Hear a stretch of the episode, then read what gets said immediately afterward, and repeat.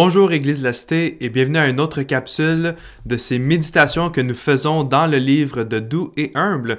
Et aujourd'hui, nous allons parler de Jésus comme étant notre avocat.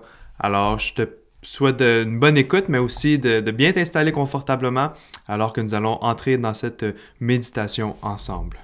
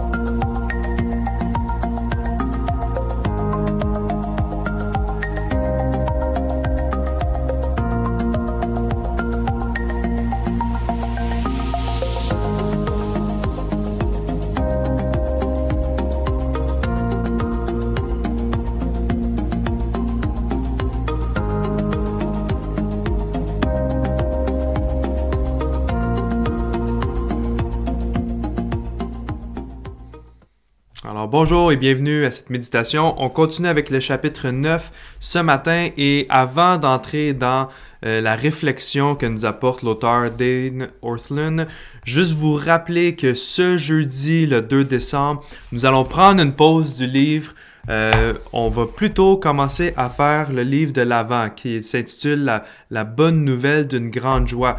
Et si tu aimerais, si tu ne l'as pas encore fait, dépêche-toi. Mais si tu ne l'as pas fait, je t'invite à te procurer une copie du livre. C'est possible de le faire sur Amazon ici. Comme tu peux voir, il y a soit la possibilité de l'avoir version papier ou version Kindle. Donc, euh, euh, n'hésite pas à euh, regarder ça. Tu peux le faire venir par la poste. Ça ne devrait pas être bien long. Mais je t'invite à, avoir une copie si tu veux suivre avec nous. Ou sinon, il y a aussi la possibilité de l'avoir sur le site de publication Euh, publication chrétienne qui euh, offre le format PDF aussi, tout comme Amazon. Vous avez le choix ici entre Kindle ou en papier. Alors, je vous invite à avoir une copie.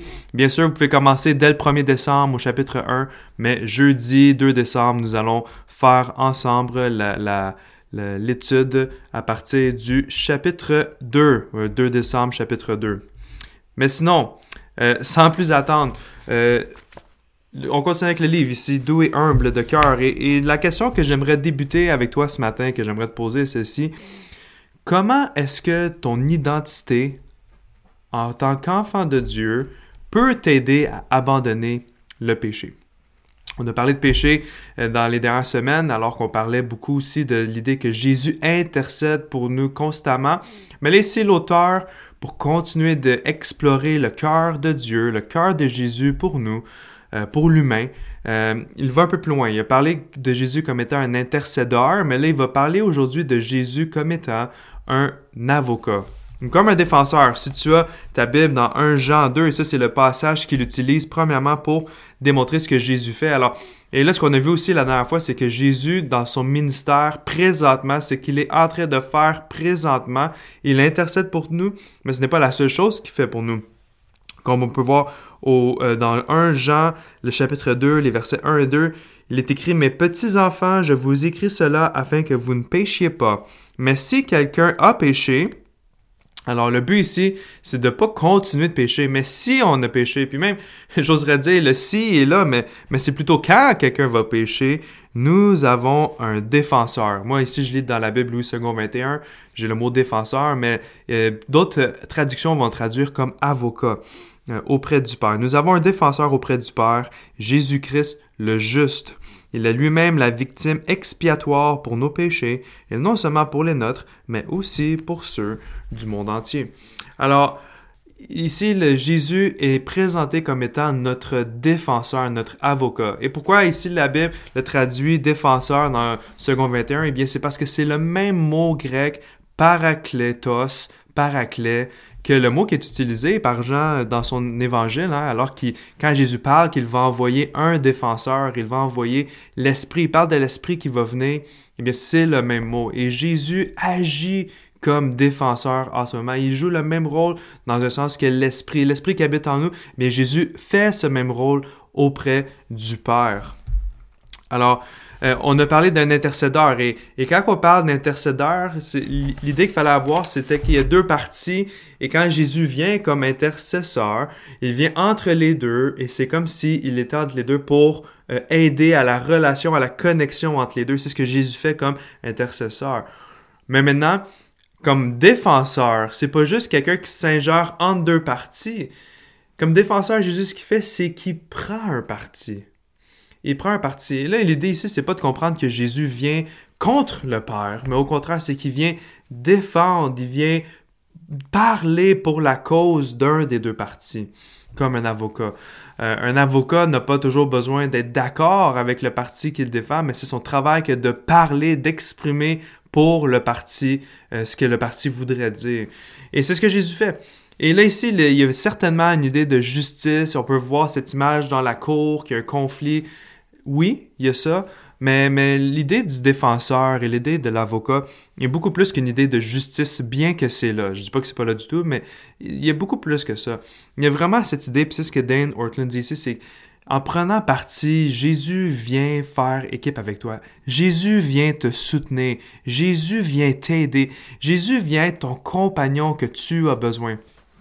Et maintenant, quand est-ce qu'il vient faire ça? Et ça, c'est comme ça que Jean commence cette partie du chapitre. Quand quelqu'un pêche. Quand tu pêches. Et c'est toute là vraiment une, euh, une vérité qui est, extraordinaire du cœur de Jésus.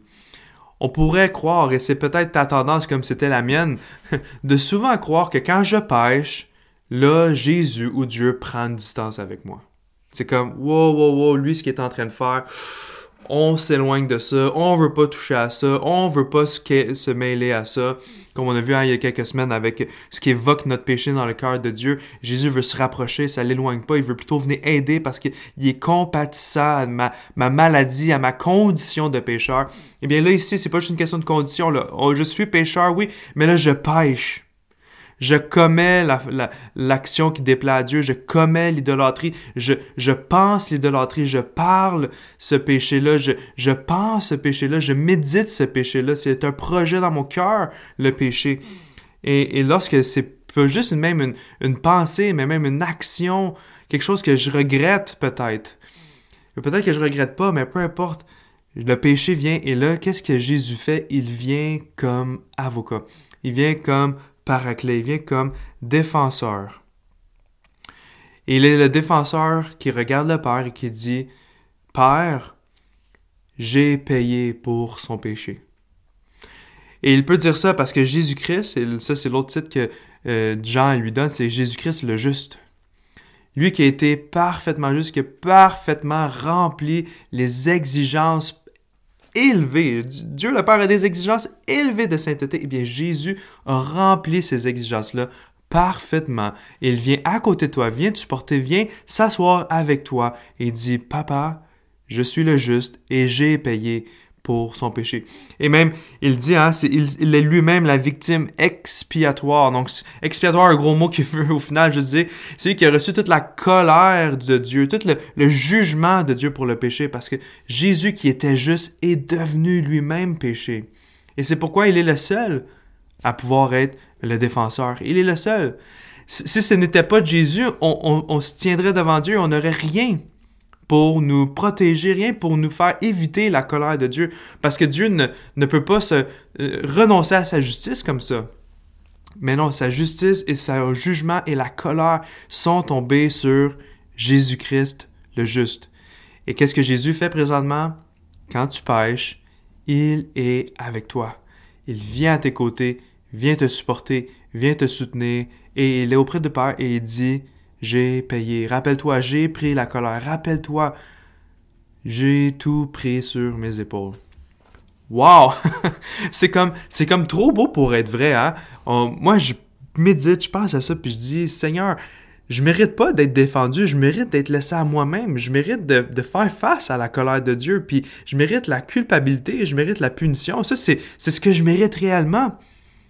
Mais de savoir que toi qui es juste, tu as tout pris ça sur tes épaules. Savoir toi qui es juste que tu as tout, t'as pas juste subi, tu as choisi d'être cette victime expiatoire pour mes péchés. Et là, tu fais pas juste me dire, ben, débrouille-toi. Non, tu es avec moi, tu es un défenseur, tu pries pour moi, tu intercèdes pour moi. Et en plus, tu viens me soutenir. Il y a cette idée dans le mot paraclet d'une profonde solidarité. Tu viens avec moi, tu dis, lâche pas. Lâche pas. Et tu m'aides, puis une chose qui est sûre, c'est que maintenant, je sais que je ne suis plus seul. Souvent, dans notre péché, on peut se sentir seul. Ah, je suis nommé sale. Ah, je l'ai tellement pas l'affaire. Ah, je peux pas croire que j'ai encore tombé. Je peux pas croire que j'ai encore laissé mon cœur s'évader dans ça. Euh, je suis pas seul. Jésus est avec moi tout le temps.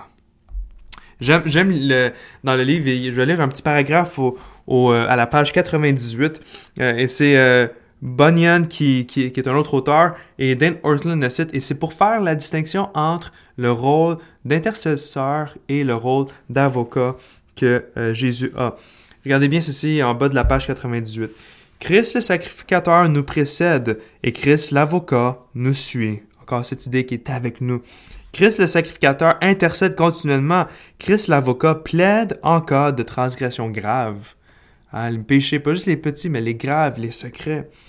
Christ le sacrificateur doit agir sans cesse, mais Christ l'avocat n'agit qu'occasionnellement. Encore une fois, dans le contexte de lorsqu'il a péché. Christ le sacrificateur agit en temps de paix, mais Christ l'avocat agit en temps de tumulte et de grande discorde. Par conséquent, Christ l'avocat est, pour ainsi dire, un réserviste, et son heure vient de se lever pour plaider la cause des siens quand ils se sont récemment enlisés dans un péché dont ils se sont souillés. Je sais pas ce que ça fait pour toi de savoir que dans tes moments les plus faibles, dans tes moments les plus brisés, dans tes moments où est-ce que tu pêches, peut-être même que tu pêches volontairement, Jésus est là et il agit comme avocat. Et probablement que tu dis, mais je ne mérite pas ça, mais c'est tout le côté, tout le don gratuit de la grâce de Dieu à ton égard. Et sais-tu quoi? C'est ça qui motive à ne plus pécher. C'est ça qui motive à dire je renonce à mon péché, je renonce à mes vieilles habitudes, je renonce à toute autre idolâtrie.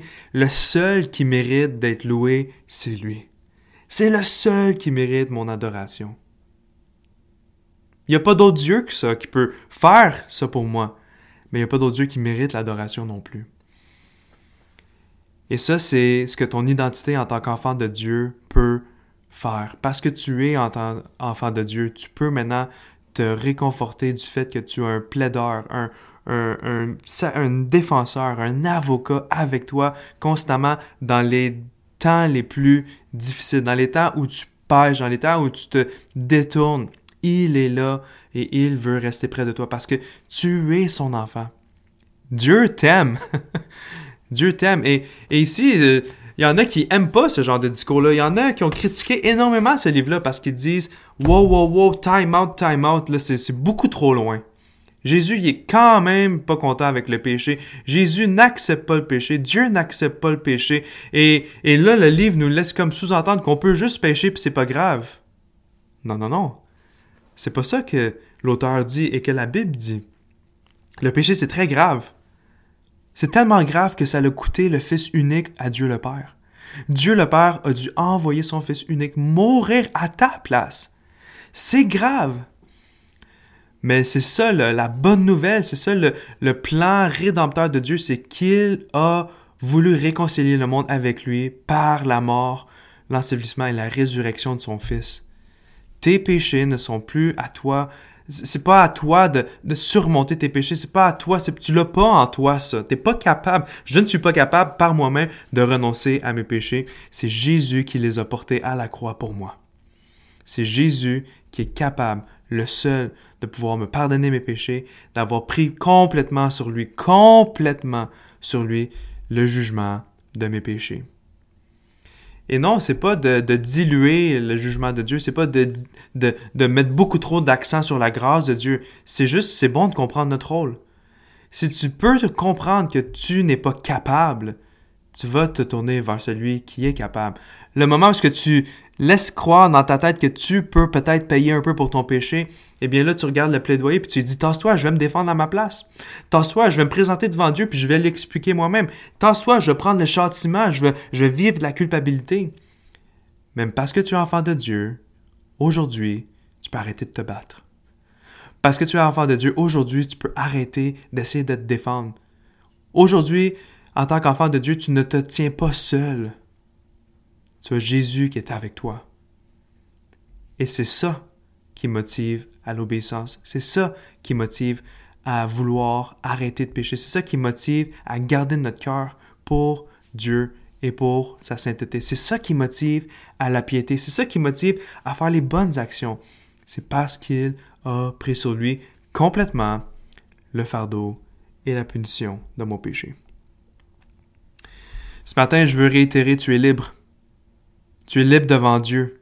Tu es libre de, pouvoir être devant lui et pas être écrasé par le poids de son jugement. Tu es libre de pouvoir vivre pleinement pour lui. La liberté, c'est pas de faire tout ce que je veux. Ça, c'est une forme d'esclavage. Tu es, esclave à toi-même. Mais là, tu peux complètement abandonner toi-même pour la volonté de Dieu, pour ce qu'il veut pour toi. Tu es libre de te tenir devant lui parce que Jésus est avec toi, ne te laissera pas tomber et il a pris sur lui tous tes péchés.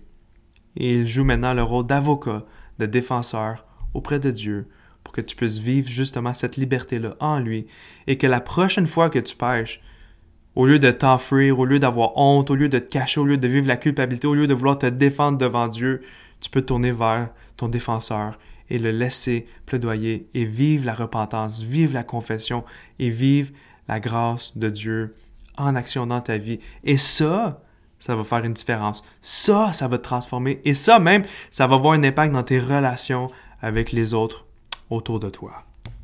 Alors, c'est un petit survol du chapitre 9, mais en même temps, j'ai essayé d'amener un petit peu plus de ma couleur parce qu'il y a tellement de choses que moi-même j'apprends encore de ça. Il y a tellement de choses que j'ai besoin de, de, croire parce que des fois j'ai pas la foi de le croire complètement, mais Dieu me fait du bien et j'espère qu'il te fait du bien aussi encore au travers cette courte méditation. Je te remercie d'avoir été là. Laisse des commentaires. N'hésite pas. Tu peux répondre à la question. La question qui était ceci. Comment est-ce que ton identité d'enfant de Dieu peut t'aider à abandonner le péché? Euh, réfléchis à ça. C'est relié à ton identité comme enfant de Dieu. Tu as été adopté dans sa famille et c'est ça qui peut t'aider à abandonner le péché. Mais réfléchis comment. Continue de méditer là-dessus. Et sinon, merci encore d'avoir écouté. C'était le chapitre 9. On va probablement recommencer après les fêtes, alors on va vous tenir au courant de tout cela, euh, restez à l'affût, mais sinon, jeudi, procure-toi le livre La bonne nouvelle d'une grande joie et vous allez commencer l'avant au chapitre 2, jeudi, le 2 décembre. Sur ce, c'était David Archambault et je vous souhaite une excellente journée. Merci.